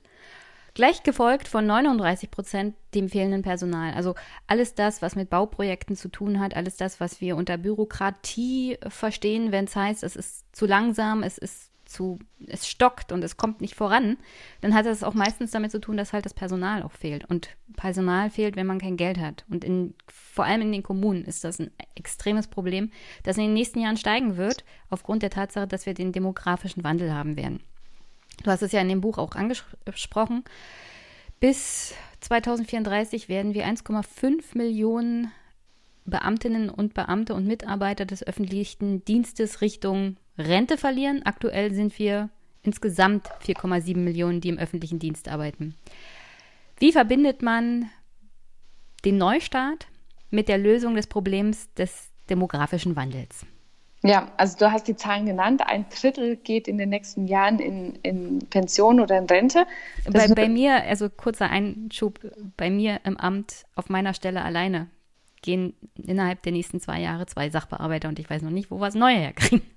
Ja, absolut. Äh, und genau das ist das Thema. Das ist natürlich erstmal eine Riesenherausforderung äh, für den öffentlichen Dienst, aber es ist natürlich irgendwo auch eine Chance, weil ähm, es die Chance bietet, ähm, die, die Art der Personalisierung zu ändern. Bisher war es ja so, dass wenn dann deine zwei Kollegen in Pension gegangen äh, sind, also im Saarland würde eine Stellen nicht mehr neu besetzt werden mhm. und für den anderen würde man, für die andere Stelle würde man jemand suchen, der genau diese Stelle halt machen kann. Und ähm, äh, was wir in Zukunft äh, brauchen, ist ein, zumindest ein, ein Teil der Verwaltung, ein Pool von Leuten, die auch mal quer reinkommen, die vielleicht schon eine andere Berufserfahrung haben und dann in die öffentliche Verwaltung einsteigen und aber noch viel wichtiger, Leute, die auch in verschiedenen äh, Fachbereichen einsetzbar sind, die auch mal in Projekten arbeiten, die äh, während ihrer Laufbahn nicht immer an der gleichen Stelle sitzen und die gleiche Arbeit machen, sondern eben auch neue Herausforderungen, neue Aufgaben erledigen, auch in anderen Ministerien arbeiten äh, oder vielleicht sogar äh, auf einer anderen Verwaltungsebene. Also warum sollte nicht mal ein Bundesbeamter auch in der Kommune arbeiten und umgekehrt?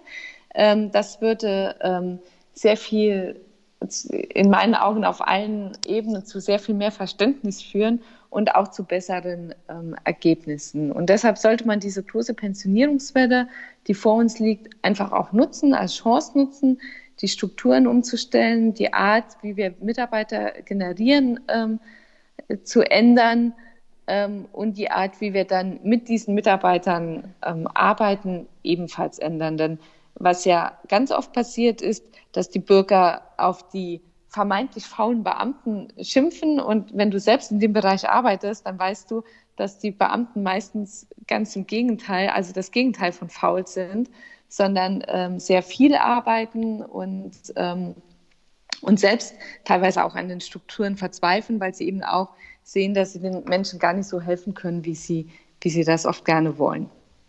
Ja, es ist es ist halt wie in jedem Job. Man hat solche und solche. Einige schaffen mehr, andere weniger. Und das liegt auch daran, dass ich sehr viele ältere Kolleginnen habe, die tun auch alles, was sie können, aber sie sind Ende, Mitte 50, 60. Und da ist das auch mit der Digitalisierung so ein Problem. Also ich will, ich will gar nicht schimpfen. Es ist halt mit dem Alter, ist die Umstellung auf flexibleres Arbeiten, vor allem mit dem Computer, ein bisschen schwieriger. Mhm. Das wird auf mich genauso zukommen, wie es auf die, sie zugekommen ist. Was ich noch interessant finden würde, ist zum Beispiel, wie Politik auch den öffentlichen Dienst in Zukunft ein bisschen flexibler gestalten kann als Attraktivität für junge Leute. Weil was ich feststelle, jetzt in den letzten Jahren auch, dass du halt in der Stelle sitzt und da nicht mehr wegkommst. Und wenn du die Idee hättest, also ich würde jetzt gerne woanders mich auch einsetzen lassen, du kommst halt aus dem Bundesland oder aus der Kommune in der Regel dann nicht mehr großartig weg. Mhm. Also so ein bundesweiter Pool für Einsatzkräfte wäre vielleicht gar nicht so schlecht, gerade für junge Leute, um das attraktiver zu gestalten, damit man sagen kann, also hier habt ihr jede Menge Chancen und jede Menge Einsatzgebiete. Ja, absolut. Und ich glaube, wir sind eine Generation, die auch äh, in der Privatwirtschaft nicht mehr äh, dort in Rente geht, wo sie mit 20 oder Mitte 20 angefangen hat, sondern öfter mal das Unternehmen wechselt, den Job wechselt, vielleicht sogar den Beruf wechselt. Und warum sollte es dann im öffentlichen Dienst so sein, dass man 40 Jahre äh, im Prinzip im, im, gleichen Ministerium oder in der gleichen äh, Verwaltung ist? Ähm, diese Wechselmöglichkeit macht es mit Sicherheit attraktiv. Und das Zweite ist, dass wir natürlich sowohl in der, also in, auch in der Verwaltung wie in allen anderen Bereichen uns daran gewöhnen müssen, dass wir einfach lebenslang lernen werden. Die Veränderungen sind so schnell und so dynamisch, dass wir ähm, im Prinzip permanent uns neues Wissen aneignen, neue Tools lernen müssen, ähm, neue Arten der Zusammenarbeit lernen müssen. Und deshalb werden künftig in meinen Augen die Phasen, in denen wir mehr Familienarbeit machen, die Phasen, in denen wir arbeiten und die Phasen, in denen wir uns weiterbilden, nicht mehr hintereinander erfolgen, sondern das wird sich viel mehr vermischen mit unterschiedlichen Schwerpunkten. Also es wird eher so ein hybrides System sein. Und da ist an der Stelle ist der öffentliche Dienst ja heute eigentlich schon relativ gut aufgestellt, was die Familien, die Vereinbarkeit von Familie und Beruf angeht. Ähm, aber auch das wird noch flexibler werden. Ähm, und das Thema Weiterbildung wird einen größeren Stellenwert ähm, einnehmen. Ja, Corona hat aber auch da sehr viel aktuell durcheinandergewirbelt. Weiterbildungen waren dann erstmal ausgesetzt, weil der zentrale, die zentrale Fachhochschule dafür natürlich entsprechend geschlossen wurde. Die Auszubildenden wurden noch ähm, die Abschlussarbeiten gemacht und dann wurde die Schule erstmal dicht gemacht. Mittlerweile sind wieder Kurse ab, ich glaube September werden sie wieder angeboten. Aber das wirft natürlich einiges durcheinander. Und ja, der öffentliche Dienst ist insoweit da schon ziemlich weit, was zum Beispiel Homeoffice angeht. Mhm. Es gab jetzt äh, nochmal eine Aktion während Corona, dass viel mehr Leute Homeoffice machen mussten, gezwungenermaßen, weil durften nicht mehr so viele Leute vor Ort sein. Nichtsdestotrotz fehlen da einfach die Kapazitäten. Also, äh, und wenn ich sage, es fehlen die Kapazitäten, dann fehlt halt das Geld mhm. um entsprechende Homeoffice-Stellen auch zur Verfügung zu stellen. Du brauchst Computer, du brauchst einen Anschluss. Also ich arbeite fürs Finanzamt. Der Anschluss muss doppelt und dreifach sicher sein. Klar. Dein Arbeitsplatz, die Tür muss verschließbar sein. Also man muss da schon einiges erfüllen. Gibt es da eine Idee von der Politik, diese Herausforderung dann auch finanziell zu lösen? Weil ja, die Länder sind ja dafür verantwortlich und die Länder haben in der Regel aber auch begrenzte Kapazitäten. Ja, also wenn man sich die Steuerschätzungen der nächsten Jahre vor Corona angeschaut hat, dann war es schon so, dass der, der Bund äh, langsam ins, in den negativen Bereich reinkam, während Länder und Kommunen nach wie vor noch im deutlichen Plus waren. Das äh, muss man jetzt natürlich nach Corona ganz anders äh, bewerten. Deshalb ähm, sind wir immer ein bisschen kritisch dabei als Bundestagsabgeordnete, wenn immer nur auf den Bund gezeigt wird und gesagt wird, naja, das muss der Bund ja lösen. Und äh, es gibt halt gewisse Verantwortlichkeiten, die die Länder auch haben. Dazu gehört die Finanzverwaltung, dazu gehört die Landespolizei, dazu gehört die, Bundes-, äh, die Bildungspolitik, ähm, wo eben auch ähm, es auch wichtig ist, dass, dass die Länder eben ihre, ihre, ihren Aufgaben da gerecht werden. Aber in der Tat macht der Bund da ja jetzt auch bei zum Beispiel im Bildungsbereich ganz viel, um zu helfen. Mit dem Digitalpakt Schule gehen wir ja die Digitalisierung ähm, der, der Schulen an äh, mit ähm, mittlerweile fast sechs Milliarden Euro. Und bei mir zum Beispiel im Saarland werden gerade alle Schulen ans Breitbandnetz angeschlossen. Das bezahlt der Bund auch zur Hälfte und das wäre ohne die Unterstützung des Bundes auch gar nicht möglich. Ähm, von daher passiert da zum Glück viel gemeinsam zwischen Bund, Ländern und Kommunen gemeinsam. Ähm, aber alle eben so digital arbeitsfähig zu machen, dass man komplett remote arbeiten kann. Das ist leider noch etwas, was uns ein bisschen beschäftigen wird. Ähm, da sind die einen besser aufgestellt, die anderen schlechter. Äh, aber mittlerweile hat halt jeder erkannt, dass es total wichtig ist. ähm, und ähm, wenn Corona was Gutes hat, dann, dass äh, das wirklich nochmal einen deutlichen Schub bekommen hat. Ähm, und alle sehen, erstens, es muss gemacht werden. Und zweitens, es funktioniert auch. Also Leute, die im Homeoffice arbeiten, arbeiten genauso effizient wie Leute im Büro. Und ähm, das finde ich ist auch ein ganz wichtiges Learning aus der Corona-Krise oder auch eine Zoom-Konferenz äh, kann genauso effizient und effektiv sein wie ein Treffen am Konferenztisch. Und das spart uns vielleicht auch den einen oder anderen Flug und äh, ist gut fürs Klima. Das auf alle Fälle. Ähm, ist auch viel gemütlicher von zu Hause genau. zu skypen. Genau. als irgendwo hinzufliegen, sich dann völlig mit Jetlag hinzusetzen und dann noch versuchen, diplomatische Lösungen zu finden. So ist es. Ähm, ich bin immer für Homeoffice das so und so und ich freue mich auch, wenn die entsprechenden Stellen das rezipieren, dass das ein wichtiges Thema ist. Kommen wir mal zum nächsten Problem. Internationale Konkurrenz, du hattest es ja schon angesprochen. Ähm, seit Trump ist eigentlich klar, Europa, Deutschland kann sich nicht wirklich alleine mehr auf die Amerikaner verlassen. Die Chinesen machen einem eigentlich schon seit Jahren Probleme. Ich würde die Außenpolitik da eher so als Appeasement, äh, vor allem die deutsche Außenpolitik als Appeasement bezeichnen. Man versucht mit den Chinesen zusammenzuarbeiten, pocht immer mal wieder auf Menschenrechte. Am Ende kommen aber keine Menschenrechte bei rum. Wie würdest du sagen, müsste sich Europa und Deutschland in Europa da in Zukunft aufstellen, um die internationale Konkurrenz zurückzutreiben? Ja, wir, wir sehen, dass, dass äh, China sehr selbstbewusst wird. Mit äh, China 2030 und den, hat äh, China eben auch eine, eine ganz klare Strategie, wo es hin will und sowohl mit außenpolitischen als auch mit, mit digitalen Möglichkeiten, aber eben auch mit einem äh, mit einem ja, Überwachungsstaat ähm, versucht man eben diese Ziele zu erreichen.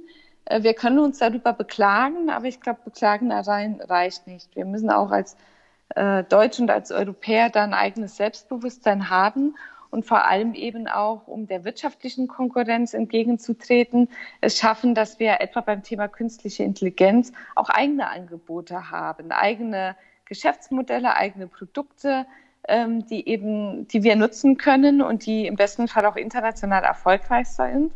Denn es hilft nichts ähm, zu meckern, dass es Huawei gibt, äh, wenn wir kein ähm, europäisches Pendant haben, was die gleiche Qualität bei der Technik und bei der Ausstattung hat. Dann äh, ist es eben ein wohlfeiles Gemecker über Huawei. Am Ende werden wir dann doch abhängig sein.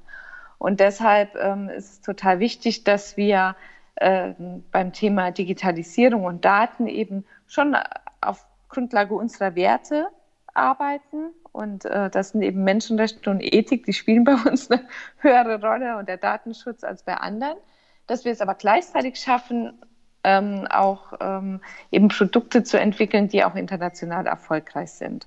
Und äh, deshalb ist unser Plädoyer auch bei Neustart, dass wir wegkommen von der Datensparsamkeit und eher zu einer Datenverantwortung kommen, zu mehr Transparenz, zum Thema OpenX, also ähm, äh, offene Schnittstellen, offene Standards, auch äh, Open Source, ähm, da wo es möglich ist.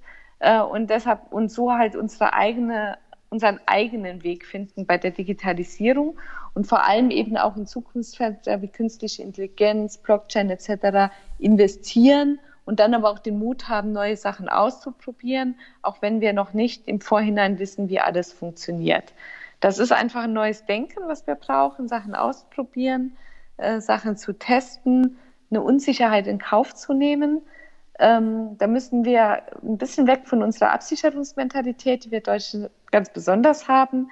Ähm, aber wenn, äh, wenn, wenn wir das schaffen, da ein bisschen lockerer zu, mutiger zu werden, dann finde ich, haben wir auch ein großes Potenzial, denn wir haben super ausgebildete Kräfte, also super ausgebildetes äh, Personal in unserem Land, wir haben innovative Köpfe ähm, und grundsätzlich glaube ich auch, dass unser unsere Vorstellung von einer sozialen Marktwirtschaft auch das Wirtschaftsmodell ist, was, ähm, was man auch mit sehr viel Selbstbewusstsein vertreten kann.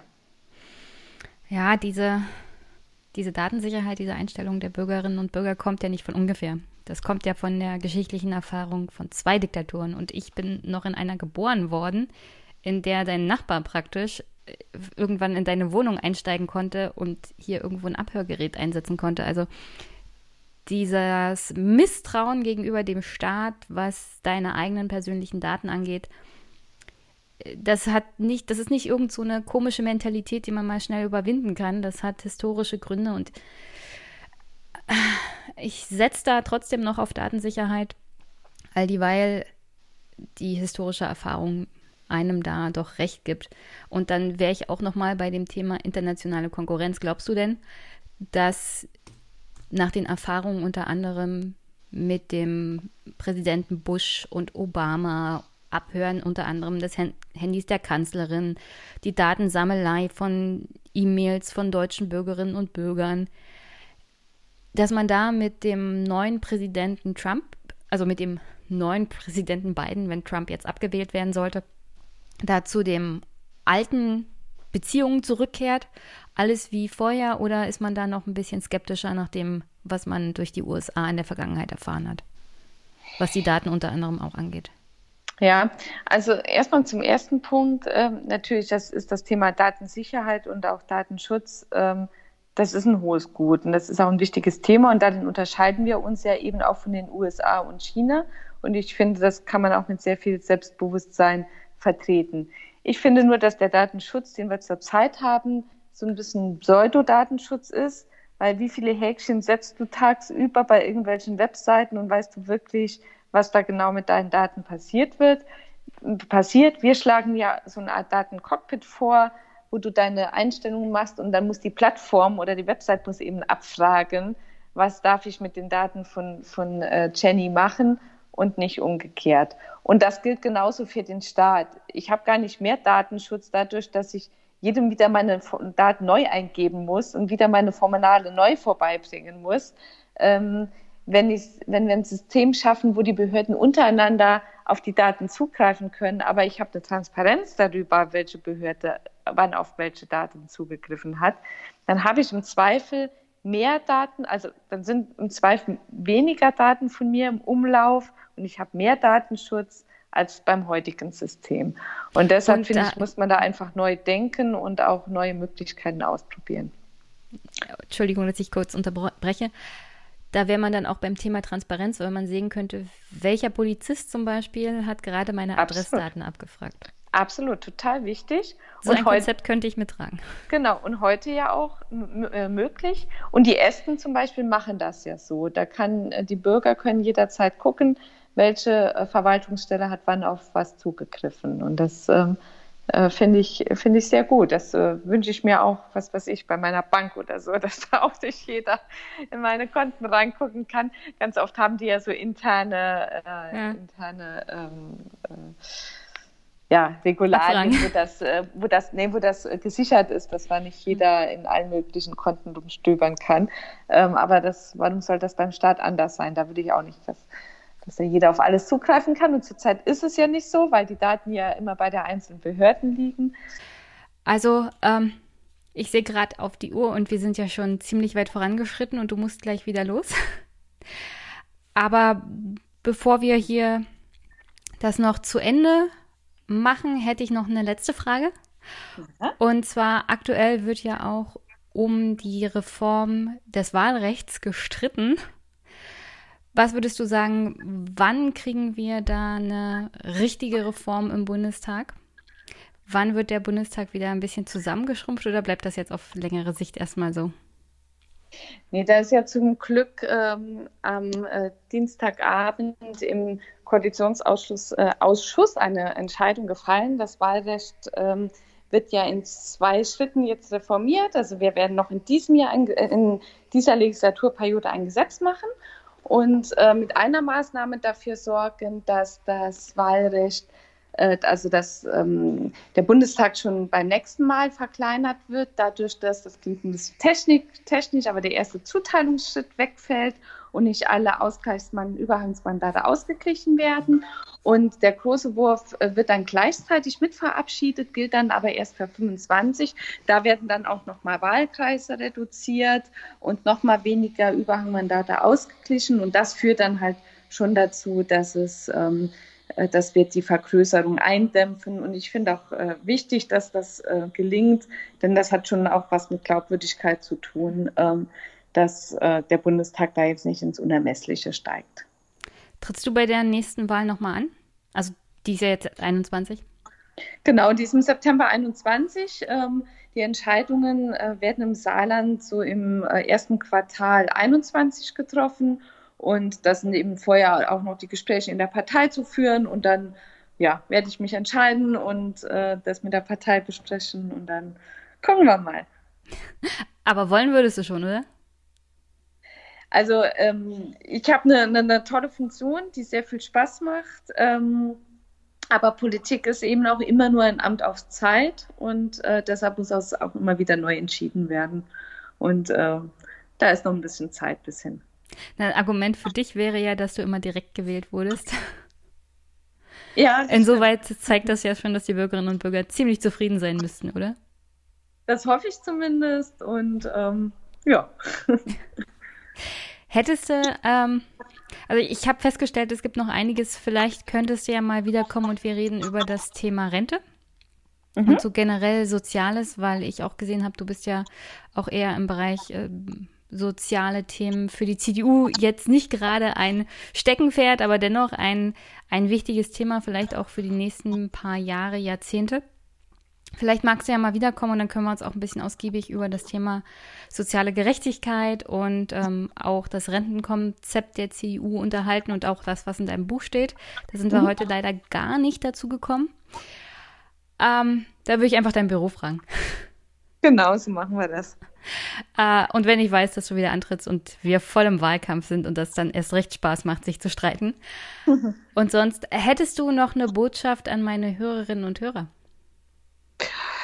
Ähm, ja, die Botschaft ist, äh, mitzudiskutieren, sich einzumischen und gerne auch selbst aktiv, politi politisch aktiv zu werden, ähm, egal auf welcher Ebene. Ich finde, wir müssen unsere Zukunft äh, gut gestalten, mitgestalten. Wir haben ein tolles Land und ähm, ja, das, äh, das sollten alle mitmachen. Okay, dann herzlichen Dank und dann wünsche ich dir viel Spaß heute noch bei deiner vielen politischen Arbeit und hoffentlich kannst du bald Feierabend machen. Super, vielen Dank. Ebenso. Bis dann. Tschüss. Tschüss.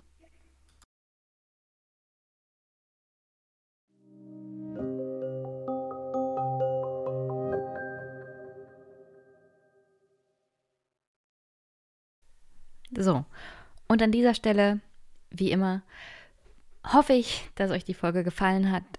Wenn ihr Fragen, Anregungen, Feedback habt, meldet euch bei mir. Ihr könnt Kommentare unter die Folge schreiben oder per Twitter oder DM oder Audiokommentare. Geht auch per E-Mail. Würde ich mich riesig freuen. Wie gesagt, heute ein langer von Fabian, den ich sehr gut fand. Und ja, wie immer, wenn ihr den Podcast unterstützen wollt, könnt ihr das tun, indem ihr ihn teilt, weiterempfehlt oder ihn finanziell unterstützt oder auf die Wunschliste guckt. Freue ich mich auch immer drüber. Da gibt es die verschiedensten Möglichkeiten. PayPal, Überweisungen. Das mit Steady hat zu Verwirrung geführt, wie ich mitbekommen habe. Das ist nicht so, dass ich diesen Podcast irgendwie zu einem Bezahlpodcast umwandeln will oder so, deren, wo man dann bei Steady Geld hinterlassen muss, damit man den Podcast hören kann. So ist das ganz und gar nicht, sondern es gibt den einen oder anderen Hörer, der mich unterstützen wollte, aber keine der anderen Varianten nutzen konnte. Und deswegen habe ich ein Konto bei Steady eingerichtet. Ich weiß auch, dass die sehr teuer sind im Vergleich zu anderen Anbietern. Nur jetzt bin ich halt bei denen. Jetzt habe ich das gerade eingerichtet und möchte nicht von vorne anfangen müssen. Also, äh, ich hoffe, das beruhigt den einen oder anderen, der denkt, das ist hier irgendwie dann Bezahlschranke oder so. Nee, das ist nicht so. Das ist nur ein, ein weiteres Angebot den Podcast unterstützen zu können und der ein oder andere nimmt das tatsächlich über Steady wahr. Und sonst, ja, ihr wisst Bescheid. Alles andere findet ihr in den Show Notes, wie dies mit der Unterstützung so läuft. Und ich freue mich über jeden kleinen Euro. Vor allem dann, wenn es jetzt Richtung Ende des Jahres wieder dazu geht, dass tatsächlich Parteitage in Personengestalt in der Realität stattfinden obwohl das ja gleichzeitig mit der Ansage der Bundesregierung, dass keine größeren Veranstaltungen möglich sein sollen, dieses Jahr nicht so richtig zusammenpasst. Ich weiß noch nicht, was da genau passiert. Wir werden sehen. Vielleicht dürfen Parteitage stattfinden, weil sie nicht die Personenzahl überschreiten. Wer weiß. Keine Ahnung. Ich lasse mich da überraschen. Aber wenn es wieder zu Parteitagen kommt, will ich natürlich vor Ort sein. Und da fließt die Unterstützungsleistung von den Hörern und Hörern natürlich rein. Und ja, wie immer an dieser Stelle wünsche ich euch einen wunder, wunderschönen Start in den Montag, in die Woche. Hoffe, ihr bleibt gesund und auch bei eurer Familie und auf dem Job und generell läuft alles top. Und dass ihr, wie gesagt, gesund bleibt, das ist das Aller, Allerwichtigste. Und ja, wir hören uns. Bis bald.